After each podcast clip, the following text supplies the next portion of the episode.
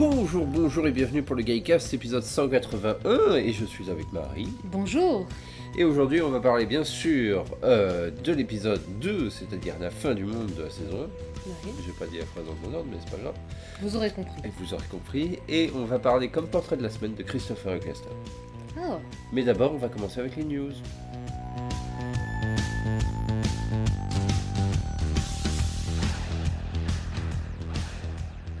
Alors les news, euh, quelques news, on n'en a pas parlé beaucoup, je sais plus la semaine dernière, qu'est-ce qu'on a... enfin là, il y a deux semaines, qu'est-ce qu'on avait parlé de news, je ne sais pas. absolument aucune idée. Je pense par pas qu'il y ait de répétition. Non, par contre, euh, du coup, on a deux nouvelles infos pour des, euh, comment, du casting de la saison 14. Il y a eu deux nouvelles C'est annonces. ça, on, a, on avait parlé du casting notamment avec euh, celle, j'ai oublié son nom, qui va jouer la duchesse. Ah oui, oui, Ouais, c'est ça. oui, oui. Voilà, et bien là, nous avons euh, donc deux acteurs qui sont annoncés. D'abord, tout d'abord, Lenny Rush, euh, ou Rush, je sais pas comment ça se prononce. Rush. Rush, voilà.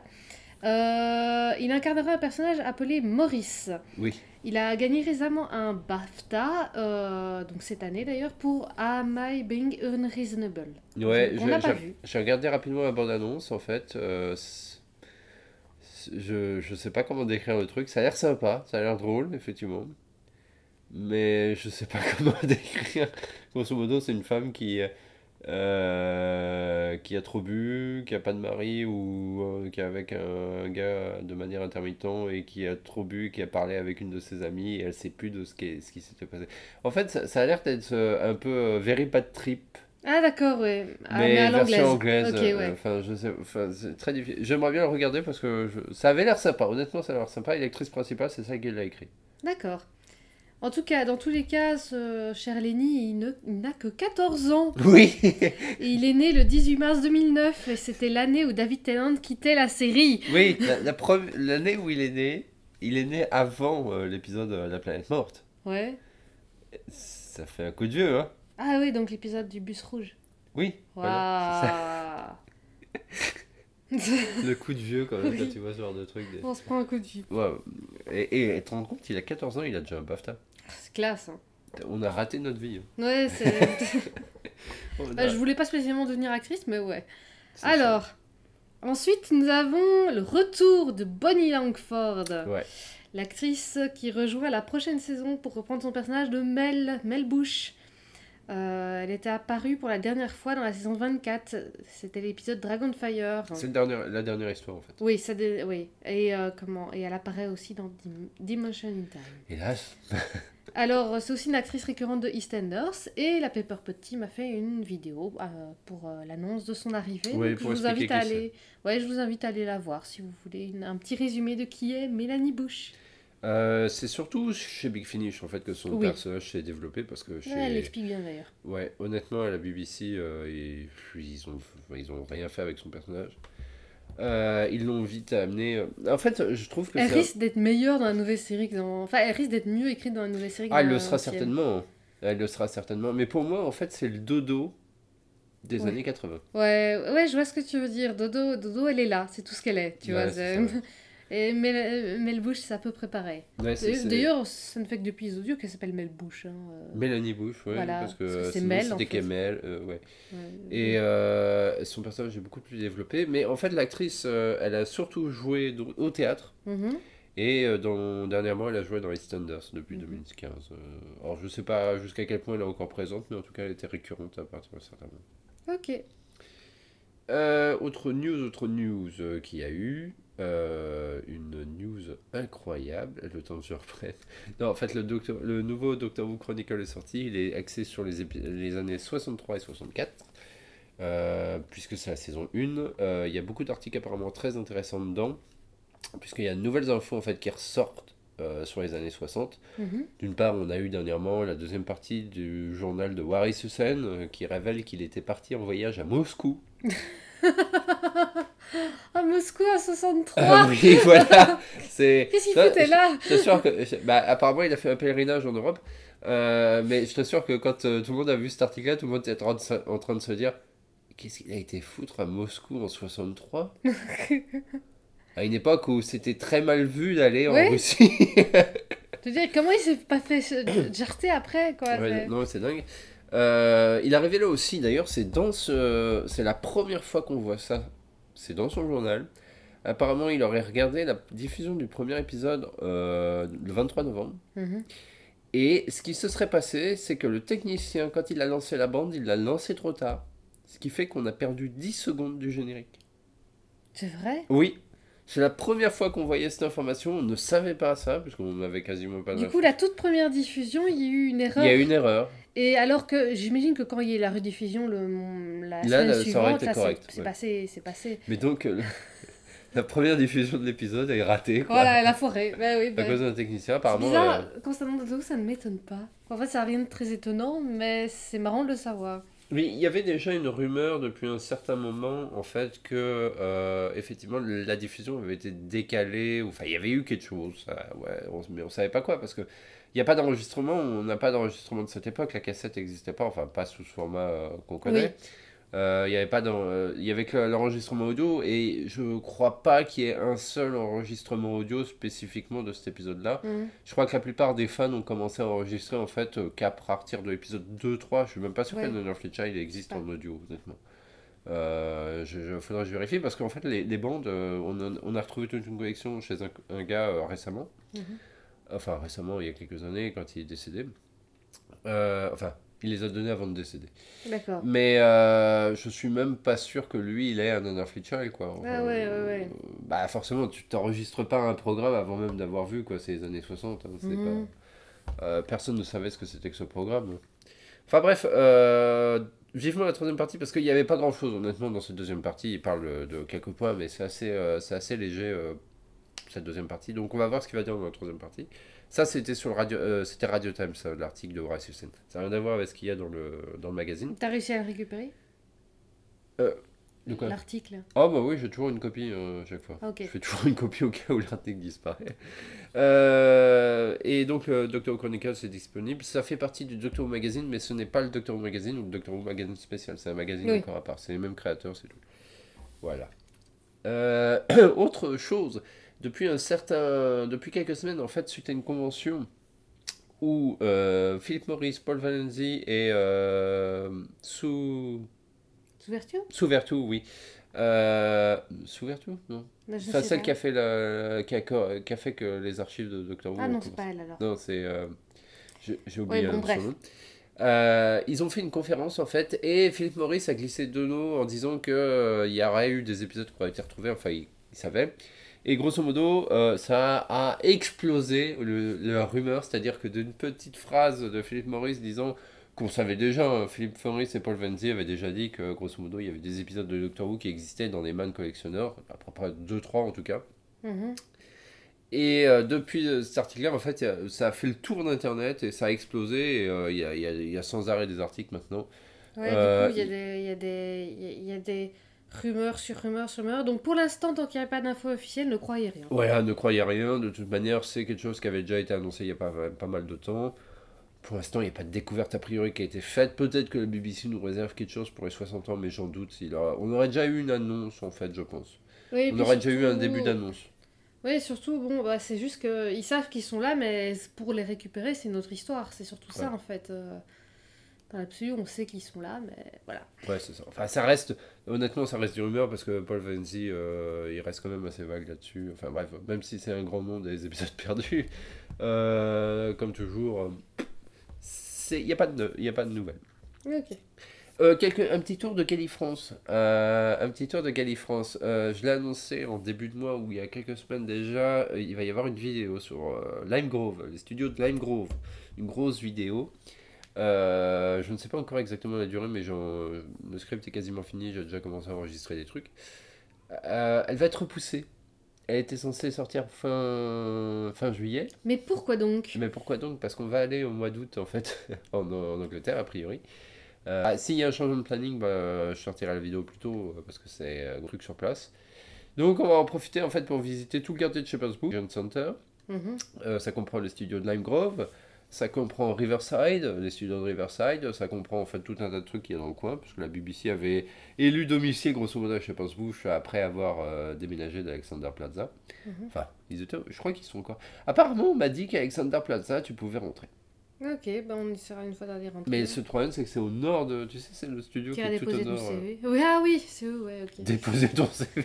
Ouais, pourquoi pas, tiens. Aller travailler à la BBC, tiens. Bah pourquoi pas. Ouais, c'est une bonne idée. Euh, Actuellement, à mon avis, ils virent plus qu'ils embauchent. Ouais, je sais. Euh, enfin voilà, la vidéo est en cours. Euh, donc sa date de sortie est un peu en limbo parce que ça dépendra de ce qu'on va faire en août euh, en Angleterre. On part quelques jours. On va faire des trucs, on va voir ce qu'on va faire sur place. Donc attendez-vous à quand même du contenu. Je ne sais pas quoi encore. A- Mhm. Voilà. Ouais, et surtout, du coup, tu, tu réfléchis aux, aux futures vidéos pour pouvoir en profiter pour filmer déjà des Il y a trucs, ça quoi. aussi, il y a des trucs que je vais en profiter pour filmer. Euh, puisque c'est pas si souvent que ça qu'on va à Londres. On va en. Angleterre assez souvent, mais pas si souvent que ça à Londres parce que c'est cher. Oui, oui, oui. Donc on va plus, on va plus souvent à Canterbury qu'à Londres. hein. Euh, donc voilà. Ça, c'est les nouvelles pour Gay France. Euh, mais il y a du contenu qui va arriver. Il y a pas de bouquins que j'ai récupérés dernièrement. des bouquins intéressants. Notamment la biographie de Jonathan Turner. T'en apprends des bonnes? Bah, j'ai pas encore commencé à la lire, Ah, pour le coup. J'ai encore d'autres trucs à lire avant, mais je la commencerai bientôt. Voilà. À mon avis, c'est le tout pour les news pour l'instant. oui. On va donc passer au sujet de la semaine, qui est donc le premier épisode de la saison 1, Non, c'est-à-dire... le deuxième épisode de la Ah saison. oui, le deuxième épisode de la saison 1, c'est-à-dire La, fin, du monde.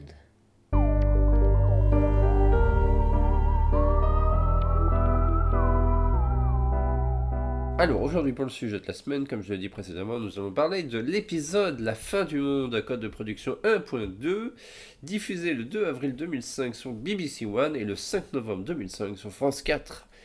Et, et il, il dure 46 minutes 48. Précisément. Et on l'a revu hier. Ouais. Est-ce que toi, tu te souviens de ton premier visionnage de cet épisode? Alors, en DVD. Ça c'est sûr, je l'ai vu en DVD, je l'ai pas vu à la télé en premier. Oui, moi je l'ai vu, bah, pas en DVD, mais euh, disons sur le satellite. Ouais, euh, honnêtement, c'est peut-être le satellite, mais il me semble que j'avais acheté le DVD assez De mémoire, je crois que j'ai acheté le coffret euh, par internet. Ah et oui. je crois que. il me semble que c'est ma mère qui me l'avait payé. Mhm. Et je pense que c'est comme ça que j'ai vu la majorité de la saison 1.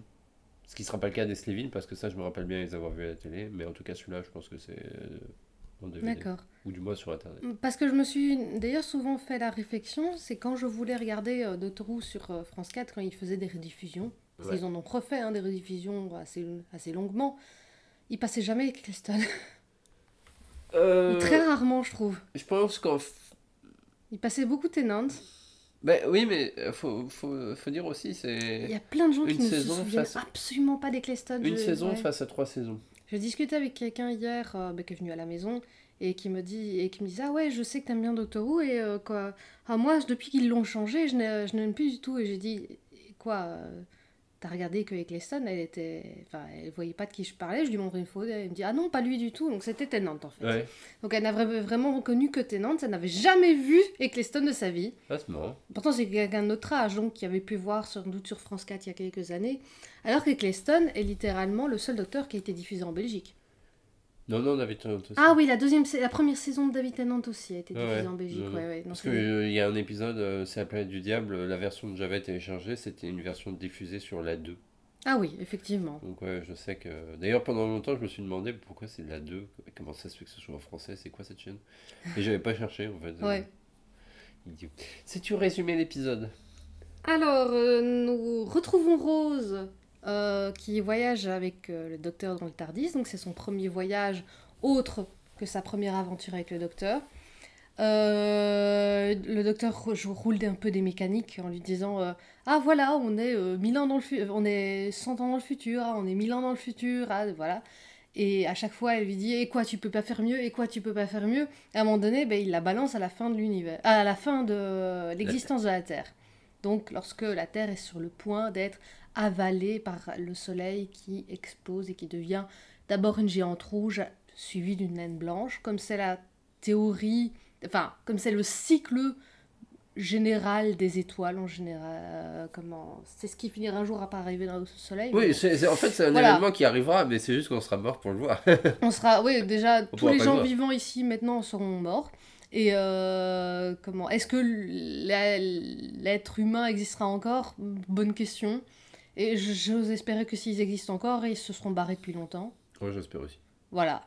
Et c'est globalement ce qui s'est passé d'ailleurs à l'humanité. Ouais. Euh, c'est qu'ils ont essaimé et euh, qu'ils se sont mélangés ce que n'apprécie pas beaucoup la dernière euh, per- Humaine. personne humaine, euh, voilà, entre guillemets, purement humaine à, à survivre. Du coup, bah, ils arrivent sur une station d'observation qui va faire de la mort de la Terre un chouette spectacle pour des gens euh, très euh, comment branchés, on va dire Riche. riche et branché. euh, et, et voilà, mais il y a une sorte de complot et on veut. D'ailleurs, j'ai pas compris trop le but du complot. non, mais- non, mais c'est c'est encore euh, le problème, tu sais, c'est le même problème que pour le premier épisode, c'est-à-dire que tu regardes l'épisode, effectivement, ça fait sens, puis quand tu commences un peu à réfléchir au plan, tout ça, tu te dis, mais qu'est-ce qu'elle voulait faire au final? Oui, voilà, c'est ça. J'ai toujours pas compris ce qu'elle voulait faire. Mais par contre, j'ai trouvé le rythme de l'épisode, mais super bien. J'ai été vraiment. Alors que je connais l'épisode, euh, parce que je ça fait partie des épisodes d'Eccleston que j'ai peut-être vu le plus de fois. Ouais. Pourquoi, je ne sais pas, mais je sais pas, j'aime bien cet épisode. Et, et pourtant, il marchait toujours, tu vois. Oui, il est bien. Il, il, a- il t'accroche, t'es- tu es, c'est haletant alors que les enjeux sont pas énormes. Enfin, si, euh, Rose euh, manque de crever, euh, le docteur aussi, mais c'est c'est pas un enjeu interplanétaire. Oh mon dieu, on doit pas sauver la planète Terre. Non, on, on doit juste sauver 15 pays dans un, dans Une un vaisseau spatiale. dans une station spatiale, c'est tout. Parce que ça n'aura pas plus d'autres conséquences si s'ils crèvent tous c'est pas grave en soi pour à l'échelle de l'univers. Mm. Et pourtant, la tension est là. Ouais, c'est vrai. C'est vrai. Euh, mais euh, moi aussi, c'est un épisode que j'ai vu souvent. Je sais pas pourquoi, mais c'est. Je sais pas. Enfin, je sais pas non plus en fait. Euh, Tu sais, c'est c'est un peu ces moments où tu te dis, je vais me relancer dans le visionnage de la saison entière, et puis tu commences par l'épisode 1, puis l'épisode 2, puis après tu vas pisser, puis après tu te dis, je vais faire autre chose. Non, non, ça, ça m'est jamais arrivé parce que je ne binge-watch pas. Non, mais je me suis déjà fait. Je sais qu'une fois, je me rappelle, c'est. oh, C'était il y a longtemps, parce que j'étais malade à la maison, Hmm et euh, j'avais encore que le coffret de la saison 1. La saison 2 ou 3 était déjà sortie, c'est juste que c'était le seul coffret DVD que j'avais. Et je me rappelle que je me suis fait euh, 4-5 épisodes dans la journée, parce que voilà. Ça, c'est quelque chose que je faisais à l'époque. Et c'est parce que j'étais malade, j'étais coincé chez moi, donc il fallait bien que je m'en occupe. Euh, et l'ordinateur était trop loin de mon salon. D'accord. Euh, tout ça pour dire, euh, c'est un épisode que j'aime aussi beaucoup. Euh, il a les mêmes défauts que le précédent en soi. Je, je- ça, mais de toute façon, c'est des défauts que la série moderne a. Ouais. Non, mais même global, 45 minutes. ça te paraît à la fois souvent Eh ben, trop long, mais parfois pour celui-là, j'ai trouvé. euh, il est su- suffisamment équilibré. Non, ouais. celui-là, j'ai trouvé que justement, ça n'avait pas. Il n'y avait pas besoin de plus, il n'y avait pas besoin non, il est, il est bien équilibré pour la- l'aventure que c'est, parce que Oui. finalement, euh, l'aventure, c'est vraiment sur le moment, c'est-à-dire c'est quelqu'un qui décide de faire, euh, de, de faire brûler tout le monde. En fait, d'une certaine manière, ce sera le même scénario que dans l'épisode 4 avec Max Capricorne, qui veut faire détruire en fait le Titanic pour euh, se Ah oui. venger de ceux qui ont racheté sa compagnie et Oui. récupérer de l'argent, quoi. Et alors que que, c'est ce qu'elle elle, fait, en fait. elle, elle, c'est plutôt en mode euh, raciste. Non, même pas. Ouais. Non, non, non, non. En fait, elle, elle explique bien qu'elle a. Ah oui, c'est vrai, mais avait raison. Elle avait, rajoute, elle avait racheté les parts des sociétés adverses de tous les gars qui à présent. Mais t'as raison, Et en fait, c'est la juste- même. Ouais, c'est un truc financier en fait. C'est un truc son, financier. son plan, c'est ça. Et tu vois, un épisode comme ça, c'est suffisant, mais c'est un scénario que tu peux pas non plus reproduire Voilà. en détail. Donc, euh, à chaque fois qu'on dit elle, on parle de Cassandra, évidemment, qui est sans doute un des personnages qui a le plus marqué les gens. Parce que même des années après, des fois, je, on peut, dans une discussion de Doctor Who, à part le exterminate, l'une des phrases qui a le plus marqué, c'est moisturize me. Oui, Moisturize Me, Moisturize ça Me. fait partie des trucs que les gens, ça les a. euh, La version française, c'est humidifiez-moi, humidifiez-moi. Je trouve que Me ma- passe mieux. Euh, Pourtant, j'aime bien les VF en général. Je trouve que les VF sont pas trop mauvaises. Euh, ça fait longtemps que je n'en plus vu, remarque. Oui, c'est vrai, ça fait un petit moment qu'on regarde, regarde pas tout en français. The Hour, on le regarde en français. quand même. Oui, bah, la VF est bien. La VF est très bonne. Euh, non, c'est alors il y a, il y a plusieurs raisons aussi pourquoi ça a marché. Euh, je sais que moi mon père était déjà tombé devant cet épisode-là et il trouvait ça vraiment. Ça fait partie des trucs tu sais que tu te dis oui c'est une série anglaise parce que t'as une idée aussi folle que ça quoi. Oui. Euh, euh, un morceau de peau tendu de- comme un trampoline quoi avec un trait de rouge à lèvres. C'est d'ailleurs comme ça que Rose le décrit en version française. Ouais. C'est effectivement un personnage assez. tu, tu verrais pas forcément ça dans une série américaine. Non, non, non, non, non, non. C'est c'est, euh, beaucoup. Mais ce qui leur vaudra des problèmes à la production d'ailleurs. J'y reviendrai juste après quand on va commencer à parler de la production. Mais euh, franchement, c'est un épisode qui fonctionne de bout en bout. Euh, première mention de la guerre du temps. Oui. Première mention de Time Lord, Mhm. Et En tout cas, de la nouvelle série, oui. de la nouvelle série, oui. Euh, c'est D'ailleurs, en c'est fait. une très bonne scène, la scène où la nana en arbre, oublié- voilà, elle, euh, présente ses condoléances au docteur. Je trouve que Eccleston a une émotion particulière Ah, il dedans. bien. Il le joue Ah merveilleusement ouais, il bien. joue super bien. c'est ça, on oublie énormément Eccleston, euh, on oublie son jeu, mais son jeu était... euh, il est, mais il est sauvage dans cet épisode. hein. Ouais, c'est clair. Ah, il est... il est énervé, il est triste, il est super joyeux à certains moments. Et non, il passe vraiment par toutes les, euh, par toutes les émotions possibles. Ouais, non, non, c'est vrai. c'est Honnêtement, cette scène est super bien. C'est aussi la première mention de Face of Beau, de Face Tout of Beau, fait. qui, tu l'auras remarqué, n'a strictement aucune scène avec le docteur. Non, Mais alors, strictement aucune, c'est un personnage de fond de décor. oui. C'est Et- un props. Et, euh, et comment Je sais plus si je te l'ai dit en direct ou euh, sur le moment où la dernière fois qu'on a fait le Gallicast, c'est. Bah en fait, euh, c'est juste que cette marionnette leur a coûté tellement cher qu'ils ont décidé de la, raj- de la refaire, de la réutiliser. C'est Bah, pas possible oui, autrement. grosso modo, c'est ça. D'ailleurs, pendant la production, en fait, euh, c'est un peu un truc qui posera problème quand ils vont lancer le tournage de l'épisode parce que, en fait, euh, le département d'effets visuels Mhm, et effets euh, réels, effets spéciaux, mhm. en fait, vont se lancer la, la, la pierre pour savoir lequel des deux le fait. Est-ce que c'est un props? Est-ce que c'est une image de synthèse? Ce qui fait qu'au au dernier moment, ils ont fait un props, Mhm, donc un effet euh, réel. mhm.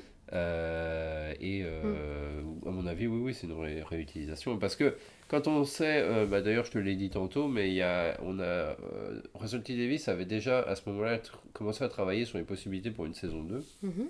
Et dedans, donc, on a déjà des bouts de scénario et tout ça. Et Face de Beau était pas du tout. Enfin, était présent. Donc, il a été quand même réutilisé, mais pas du tout dans l'épisode qu'on le verra finalement. Et pas du tout de la même façon, quoi. Enfin, il y avait beaucoup. Donc, euh, il y avait une idée de réutilisation, grosso modo. Mais c'est aussi pour réduire les coûts, parce qu'il y avait un autre épisode où les Slevin étaient censés réapparaître aussi. Ok. Donc, euh, à la place des Wood. Ah oui. Comme quoi. Et. Bah oui, mais comment? Et du coup, la présence de Face de Beau là euh, est très. comment? Anecdotique. Elle est très anecdotique. Mais Mais tu sais que j'avais même oublié qu'il était là. Je veux dire, Ouais, je me ouais. souvenais plus de Mox the Balloon que de, que de Face de Ouais, Beau dans cet alors, épisode. ce qui est marrant, c'est que lui et Mox the Balloon, justement, ont une discussion euh, à un moment dans un plan. Et au détour euh, d'une oreille, si tu fais pas gaffe, il y a Mox the Balloon qui lui parle de, euh, de, Bad Wolf. C'est vrai? Ouais. Ah, J'ai pas fait attention. en fait, c'est une scène, c'est un dialogue qui a été rajouté vers la fin de la production de l'épisode. Euh, qui a été, parce que je pense qu'à ce moment-là, justement, euh, Russell T. Davis commençait à mettre en place euh, un peu plus précisément son plan euh, Bad Wolf. Mhm. Et c'est un truc qui a été rajouté un peu au dernier moment pour rajouter une référence. D'accord. Mais donc, euh, si si t'écoutes suffisamment, et je suis... Honnêtement, il faudrait que je le revoie en français si ça a été traduit par Méchant Loup Mhm. ou pas. Mais en tout cas, dans la version anglaise, t'entends Box the Balloon parler de Bad Wolf. euh, mais vraiment dans un plan euh, lambda, euh, en fait, qui te focalise sur autre chose. quoi. C'est vraiment... euh, c'est pas un truc où tu te focalises sur les deux personnages qui parlent. quoi. Mhm. Parce que c'est une voix rajoutée. en fait. Ouais. Euh, Parlons-en de Mox the Balloon. Euh, Mox the Balloon qui est euh, un personnage assez aussi un peu anecdotique, même s'il a des lignes de dialogue dans l'épisode. Mais au final qui meurt à la fin de l'épisode. Ouais. Et surtout qui est pourtant euh, en grande pompe annoncé dans les produits dérivés, sur les affiches promotionnelles de la saison 1. tu On aurait dit que c'était vraiment euh, le nouveau style, quoi, vu comme ça. Il était euh. sur un offre de Pâques de la série. ouais, alors que finalement, moi, je me rappelle d'ailleurs quand euh, la première fois que j'ai entendu parler, parler du retour de la série, c'était dans, dans l'écran fantastique, dans un petit temps. Et la photo promotionnelle utilisée, c'était Rose, le docteur et Mox the Balloon.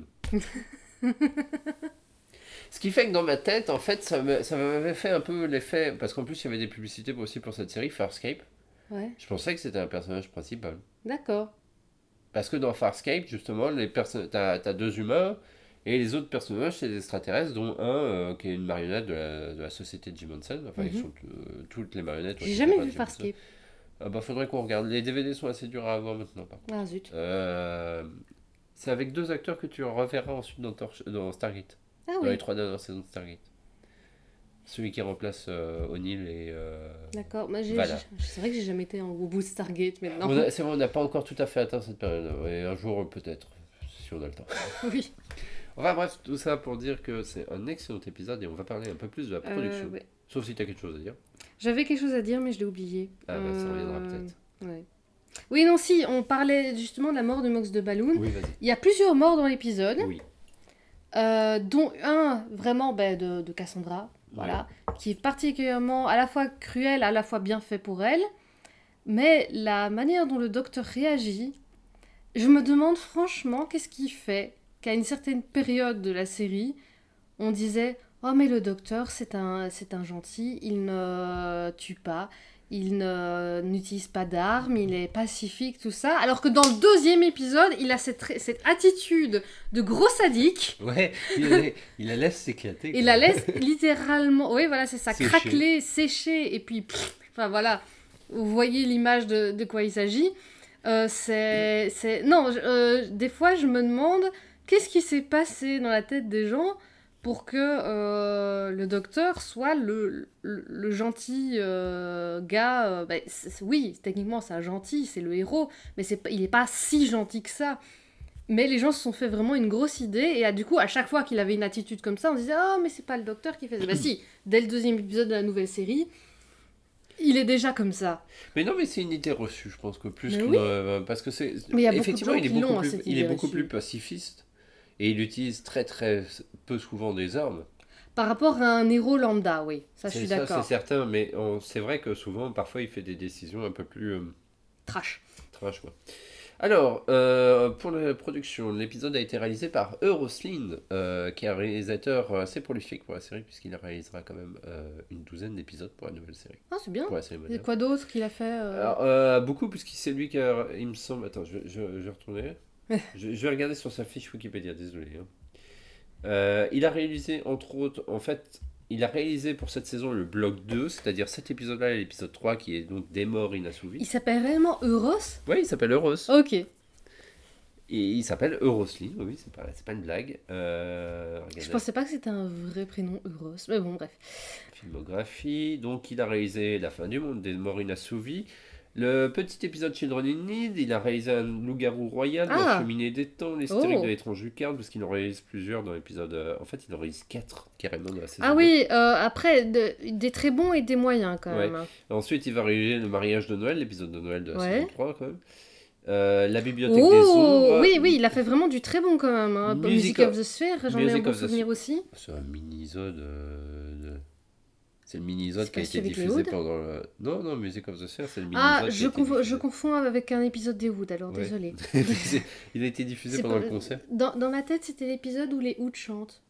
Ah non, c'est pas celui-là. Ok, d'accord. Et il a réalisé euh, La prophétie de Noël, donc euh, les deux épisodes, enfin les, deux derniers épisodes de la, de la série.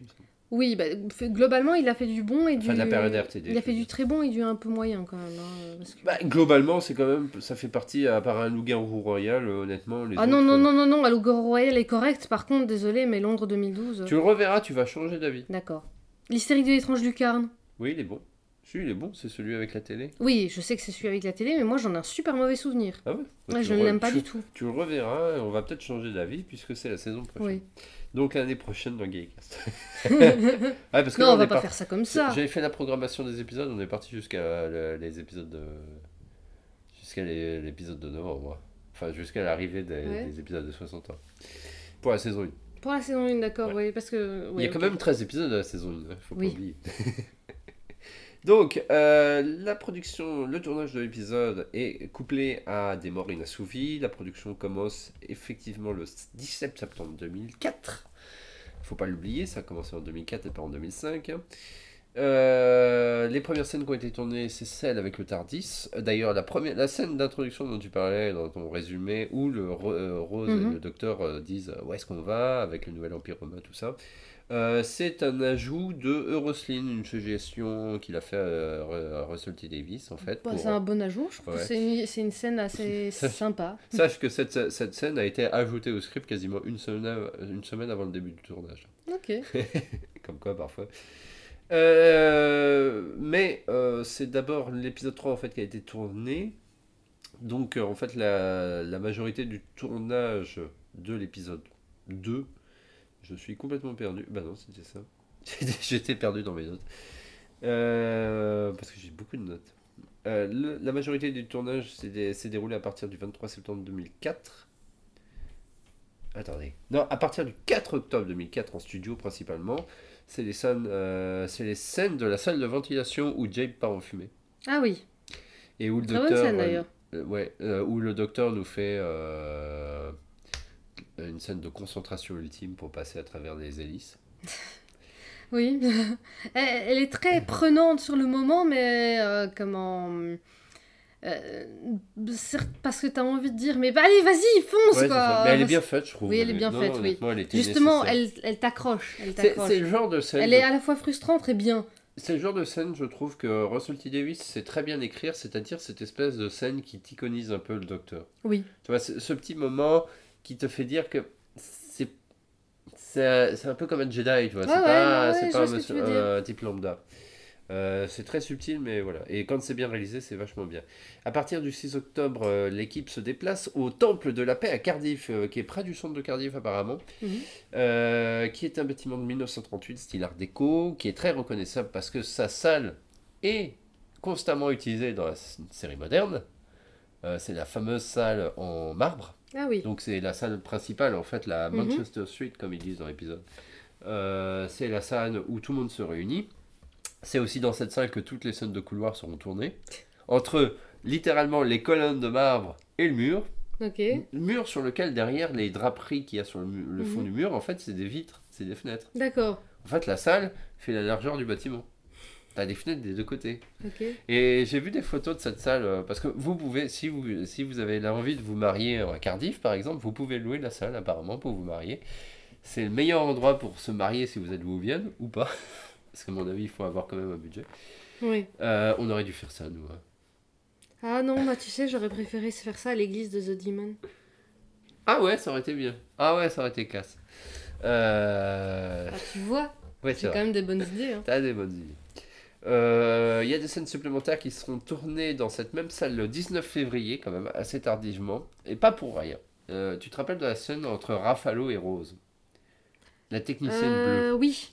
Et bien, cette scène-là, en fait, sont faites pour remplacer une des séquences de dialogue entre Rose et Cassandra. Parce que The Mill, la société qui, était, qui se chargeait des effets spéciaux numériques, au bout d'un moment s'est dit non, mais il il faut faire quelque chose. Ah donc ils ont faire. réduit le rôle de Cassandra. Ils ont réduit le rôle. Mais que Il le... n'y a pas tellement de scènes. Voilà, et ça, ça sort parfois un peu de nulle part, le fait qu'elle... euh, bah, que ce soit elle la méchante. Ça, moi, c'est Ouais, l'impression que ça m'a donné. Euh, la, la scène, le dialogue en fait qu'on a entre Rose et Cassandra devait être beaucoup plus long. Ouais, D'ailleurs, la caméra est beaucoup sur Rose. hein. Ouais, bah oui, c'est normal, il y avait trop d'effets en fait. Ouais. Et non seulement ça devait être beaucoup plus long, mais ils devaient discuter notamment de ce qui arrivait aux humains. Ouais. Il devait donc y avoir des références à The Ark, à The Ark in Space, Ouais.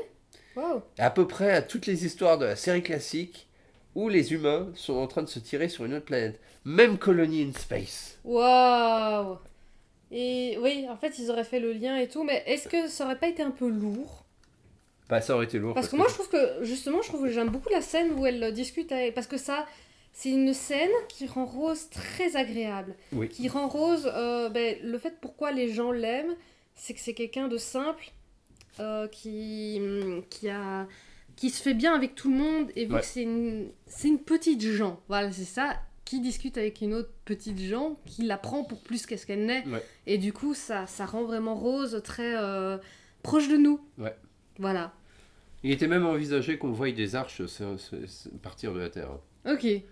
Donc Wow. vraiment de quoi faire référence à peu près à tous les épisodes de la série classique qui mentionnent les humains qui vont partir sur d'autres planètes. Honnêtement, le côté fan, euh, le côté Yann Levin en moi euh, aurait eu envie de ça. Ouais. Mais d'un autre côté, je suis content que ça ne soit pas. Ouais. Parce que euh, ça aurait alourdi complètement l'épisode. Oui. Ça aurait servi à rien. Je la je trouve plus sympa comme ça. Ouais, ouais, non, non, c'est bien. Ça, ça crée, en fait, c'est un peu, quand tu regardes un peu la série moderne avec euh, la série classique, tu t'aperçois, enfin, surtout dans la série classique, euh, il y a tout un tas d'épisodes, enfin, d'histoires, où euh, les humains sont partis coloniser d'autres endroits. T'as The Ark et The Ark in Space qui sont un peu, entre guillemets, en conflit parce que c'est pas tout à fait la même histoire. D'un côté, t'as un satellite où euh, Mhm. euh, il y a des humains cryogénisés, et de l'autre côté, tu as une arche euh, qui est dans l'espace avec les monoïdes. Et, Ils peuvent avoir tenté reste, trucs quoi. aussi. Hein. oui, oui, c'est ça. Il y a- faut pas oublier qu'il y a aussi. Ben ça, ils pouvaient pas le savoir, mais Moffat écrira The Beast Below, Oui. où euh, il y a une baleine de l'espace euh, Oui. qui a sauvé des humains, quoi. Ouais, c'est ça. euh, comment...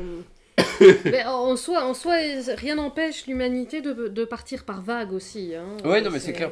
Mais euh, d'un autre côté, euh, t'as l'impression quand tu regardes ce genre d'épisode, tu sais que on a oublié et tu te dis, mais qu'est-ce qui s'est passé? Comment les humains ont quitté la place? Est-ce qu'il y a ces trois versions ou est-ce que c'est possible? Donc, ce qui fait qu'il n'y a rien, tu sais, pour tout relier. Oui. Donc, cet épisode, en fait, aurait voulu tout relier, mais d'une certaine manière, c'est bien.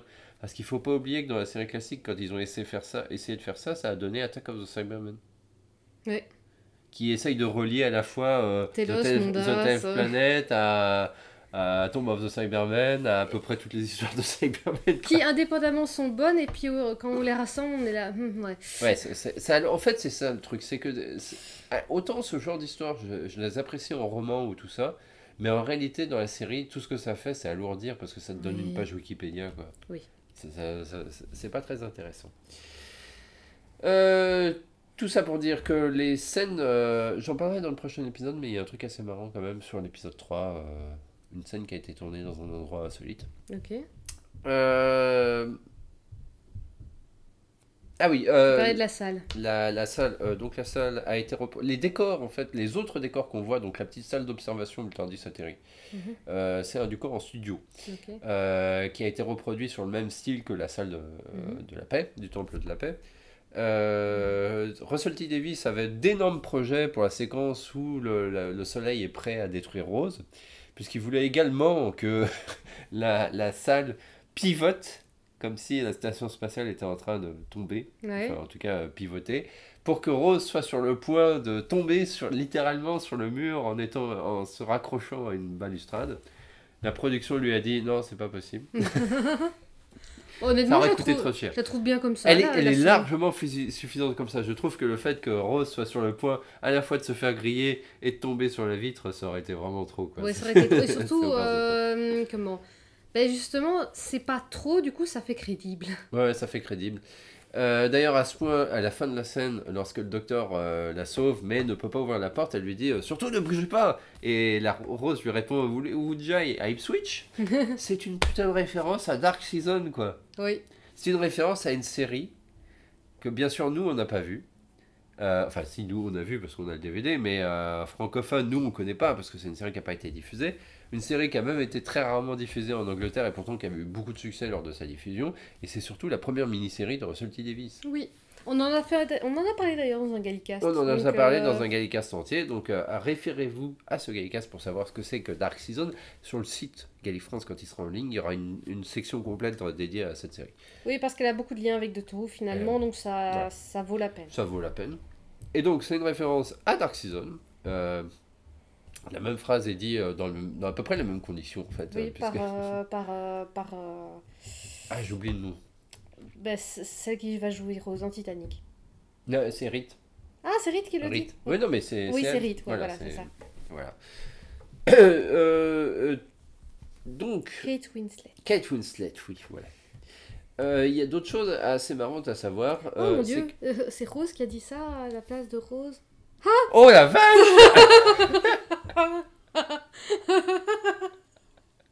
Ah, c'est beau, ça, c'est encore, beau, hein ouais. c'est encore beau. Euh, Double référence. Euh, elle dit pas ça dans À avis, Titanic c'est pas fait exprès. Non. Si, je pense. Enfin, c'est bizarre. Euh, en tout cas, euh, Mox de Balloon, chose assez marrante. On va parler un peu produits dérivés Oui. de figurines. Alors, euh, on a euh, sur le Discord de Guy France un collectionneur de, de figurines qui doit nous écouter et qui doit être content qu'on parle de lui. C'est Vince. Vince, oui. Coucou Vince. Ouais, euh, qui euh, a beaucoup de figurines. Et je me demande si là, je te poserai la question euh, sur Discord. Et est-ce que tu as la figurine de Cassandra? Mais sans Cassandra Parce que oui, ils ont sorti la figurine de Cassandra, donc euh, avec euh, le technicien qui Ouais. sur Izmi. Mais ils ont sorti aussi la version de l'épisode 1 de la saison 2 où bah, elle est plus présente dans son truc. Ah ouais? Ouais, donc, et en plus, ça existe en deux exemplaires. Donc, tu as une figurine de, du système qui soutient Cassandra, c'est tout. Mais sans Mais Cassandra. sans Cassandra. Mais pourquoi? Je sais pas. Ils l'ont ressorti une deuxième fois avec une autre figurine. ça aurait, ça aurait été plus pertinent, je sais pas moi, de, de faire une, une figurine où on pouvait juste enlever la peau qui. Oui, je sais pas pourquoi ils ont fait ça. Mais en tout cas, ils ont sorti donc. Il y a aussi Box de Balloon qui existe euh, en figurine, quand même. Et pas, et pas les, les, les arbres Si, ils existent. Ah, quand même. Il y a les arbres qui existent. Moi, je, je En fait- trouve que ça fait partie. Dans les aliens de la nouvelle série, je trouve que ça fait partie des jolis. Ouais, ils sont. Les arbres. C'est un super euh, design. Et on dit bien les, les arbres, c'est pas parce que je me souviens pas de leur nom, non, c'est les arbres. Oui, oui, c'est Jabe et euh, Trees. Qui sont apparemment. euh, les an- enfin, leurs ancêtres étaient, venaient de la Terre aussi. Ouais, ouais, C'était de- d'une forêt. euh, La jungle. euh, Forêt amazonienne, je crois. Non, c'était la jungle. Ouais, bon, c'est pas grave. Eh, tout ça pour dire qu'il y a beaucoup de figurines en fait qui proviennent de cet épisode-là et c'est pas pour rien. Parce Équatoriennes. que... Oui, ouais, c'est ça. Et il y a- c'est pas pour rien parce que euh, c'était presque une demande en fait que euh, bah, le design soit serve aussi pour des figurines. Donc on a aussi une figurine face de beau. Oui. Euh, je crois pas qu'il y ait les mêmes euh, qui soient qui existent en figurine, mais il y a Cassandra, Rose, euh, Cl- Cleston bien sûr. Euh, il y a beaucoup de figurines. Ces figurines commencent à être euh, pas faciles à trouver, Mhm. celles de la saison 1. Euh, je sais qu'il y a du côté de Manchester, je crois, il y a une boutique où il y a beaucoup de figurines qu'on peut acheter. Je sais pas à quel prix. Un jour, tu m'empêcheras de rentrer dans cette boutique. Non, je rentrerai, mais c'est moi qui tiendrai le portefeuille. voilà, c'est ça. Euh... elles, elles y sont quasiment toutes. Euh, moi, j'aime pas les. Enfin, moi, ça m'intéresse pas les figurines. Désolé, Vince. Chacun a ses, chacun a ses Ah, moi je de bien, collection. mais, c'est je- je- un peu pour la collection. Je, je me suis toujours retenu de les acheter parce que ça me- En fait, euh, je, je les aime bien, place, hein. mais d'un autre côté, ça finit toujours sur l'étagère à prendre la poussière. Oui, Je joue pas avec. voilà. C'est ça. Euh, que que peut-on dire de plus sur cet épisode? Je suis en train de réfléchir. C'est à peu près tout ce qu'il y a à dire, à part que bon, il y a quelques scènes qui ont été supprimées, bien sûr, on les verra jamais. C'est dommage. Oui. Euh, mais en tout cas, c'est un très très bon épisode. Ah oui, si. Et je vais en parler un peu plus en détail dans le portrait de la semaine qui sera consacré à Christopher Eccleston, puisqu'il faut bien parler de lui quand même. Euh, mais l'annonce de son départ par la BBC a été faite entre les deux premiers épisodes. C'est quand même dingue. C'est dingue, hein Tout le monde est en mode Ouais, il est trop bien ce nouveau docteur. J'adore cette nouvelle euh, version. Ouais. Ah, bah, il se casse. Bref, euh, qu'est-ce que tu penses de, euh, de passer au portrait de la semaine? Allons-y. Ah non, euh, fantastique.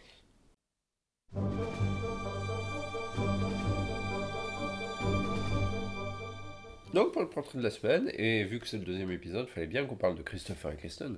On avait On parlé pouvait- de quoi dans le premier? Dans le premier épisode, on avait parlé de, du réalisateur de la- du Ah ouais. bloc. Ok. Mais maintenant, il faut quand même parler de.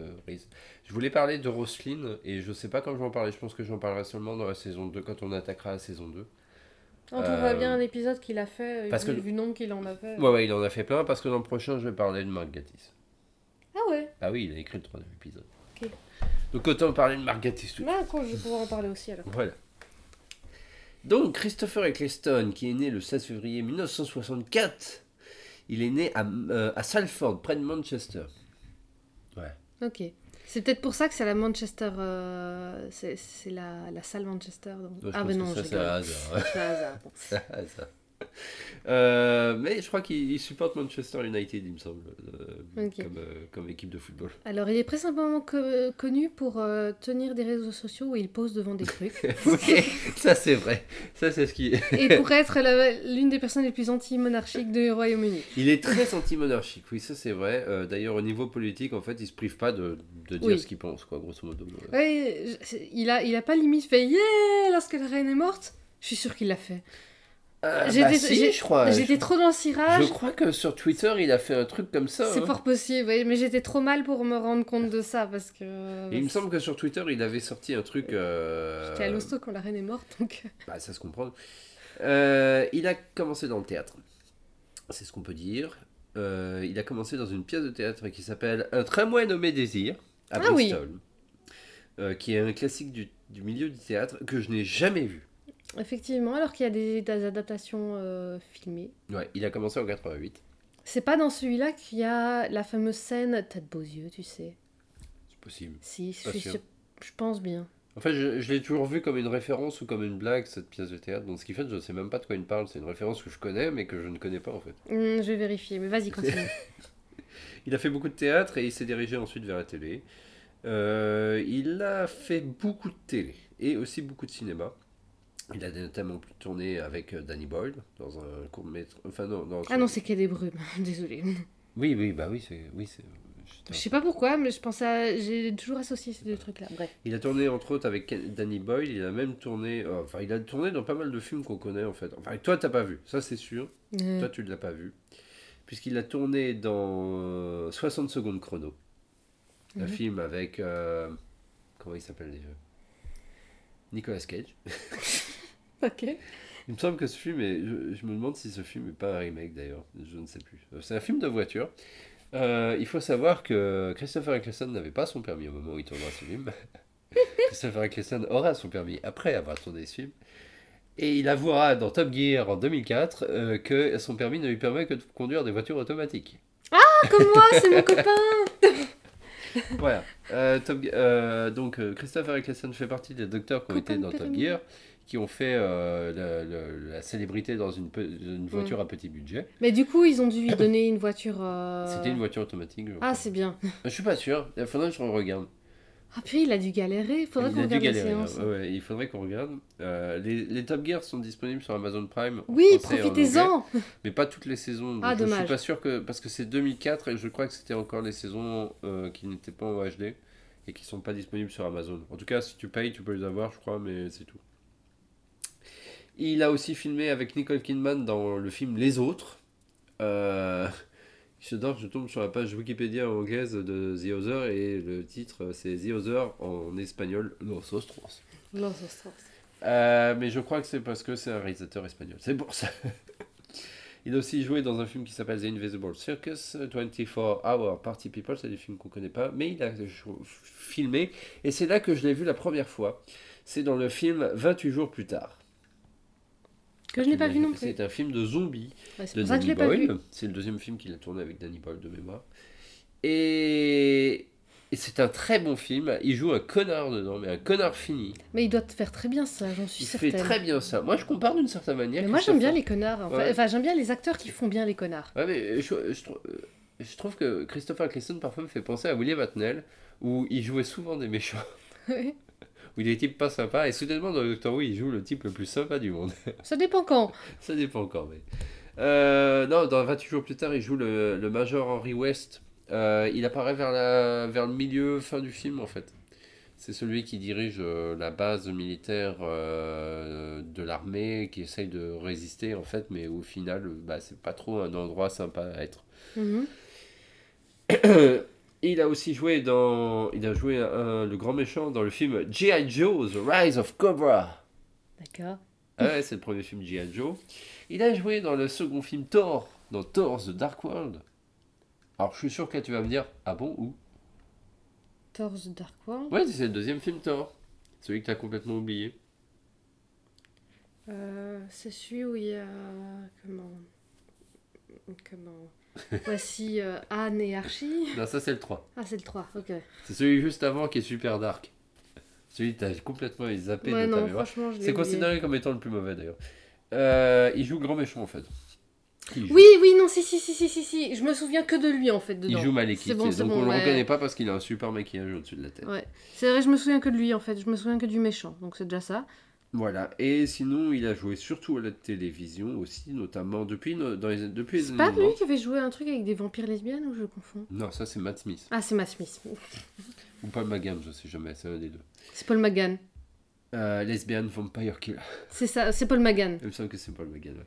Il a joué dans Casualty, Inspector Morse, dans Hercule Poirot, la version télé, euh, celle que j'aime pas. Euh, il a joué d'ailleurs dans le, le Club des Gentlemen. En VO, c'est la Ligue des Gentlemen. Oui. The League of Gentlemen. Ah oui, avec, avec Gatis. Ouais, ouais. Euh. Il, euh, il joue dans un seul épisode, je crois. Faudrait que je lui redonne une chance à, une chance à cette série parce que quand je l'ai vue, mais elle m'a saoulée, mais très vite. Je l'ai trouvé drôle les 5 premières minutes et puis ça m'a saoulée. Faudrait qu'on voit. Mais une Apparemment, c'est de la comédie horreur. Oui, justement, ça m'a très vite Ah, saoulée. Et il a joué juste avant Doctor Who dans une mini-série de Russell T Davis, deux épisodes, hein, c'est vraiment une mini-mini-série en fait, Euh, qui s'appelle The Second Coming, qu'on n'a jamais eu en français et qui est, que moi je trouve excellent. où euh, c'est un pauvre gars qui, euh, après s'être bien bourré la gueule, part se perdre dans la rue. Et quand il revient, après avoir disparu un petit moment, sa femme s'inquiète. Et quand il revient, il s'aperçoit que, enfin, il dit qu'il a rencontré Dieu et que Dieu lui a demandé de, à ce que le monde écrive un Nouveau Testament. D'accord. Mais- Sinon, le monde sera détruit. Ok. Mais c'est. Comment Ça fait partie de la liste des DVD que j'aimerais bien trouver. Il est super dur à trouver, hein, et ça fait un petit moment qu'on cherche. j'ai hein. regardé sur le site, tu sais, quand j'ai réussi à choper un, un, Un VPN. un VPN, euh, j'ai regardé sur le site CX, il y en a dans aucun des CX de Londres. Ce qui me fait penser que ce podcast est sponsorisé par NordVPN. Non, du tout. Pas du Non, c'était Cyberghost d'ailleurs. C'était super. Et j'ai eu un mal de chien d'avoir mon remboursement, mais je l'ai eu. Ah, ils sont durs, hein Ah ouais, c'est- c'était sont- intense, Ah, hein. ils disent à rembourser quand tu veux, mais intégralement. Ouais, oui, ouais, non, mais- faut envoyer un message pour avoir. euh, Et donc, puis, euh, euh, faut y aller, hein, parce que moi, je Ah, rappelle... non, honnêtement, c'est fallait pas y aller. J'ai écrit juste un message un peu sec, Ouais. pas méchant, juste un peu sec, en disant bah oui, bah, c'est promis remboursement, j'ai annulé, remboursez-moi maintenant. Ah ouais. quoi. Bah, je l'ai eu mon remboursement. Ouais, non, moi, je me, mais... ra- moi, je me rappelle, euh, j'avais fait un remboursement de NordVPN. J'avais reçu... j'avais envoyé un mail. Il y avait un gars qui était venu me parler en chat. Ah ouais, carrément. Donc, Pourquoi vous voulez partir? Vous êtes sûr que vous n'avez pas, vous avez, vous avez pas été satisfait Euh, Vous avez encore 30 jours.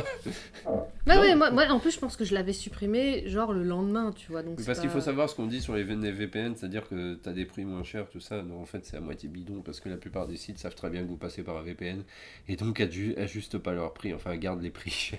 Ils savent très bien que vous êtes. Là, en l'occurrence, c'était vraiment utile parce que euh, ben, le site de CX n'est pas accessible depuis. Ah oui, oui, il est complètement En fait, ce que j'avais voulu faire, ce que j'ai voulu faire, c'était faire comme on a déjà fait avec les vêtements de bébé de chez Sainsbury.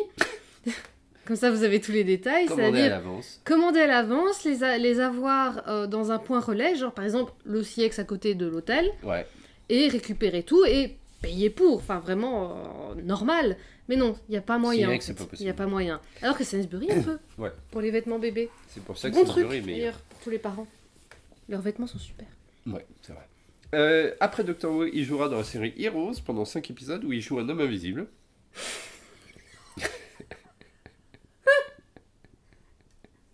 D'accord.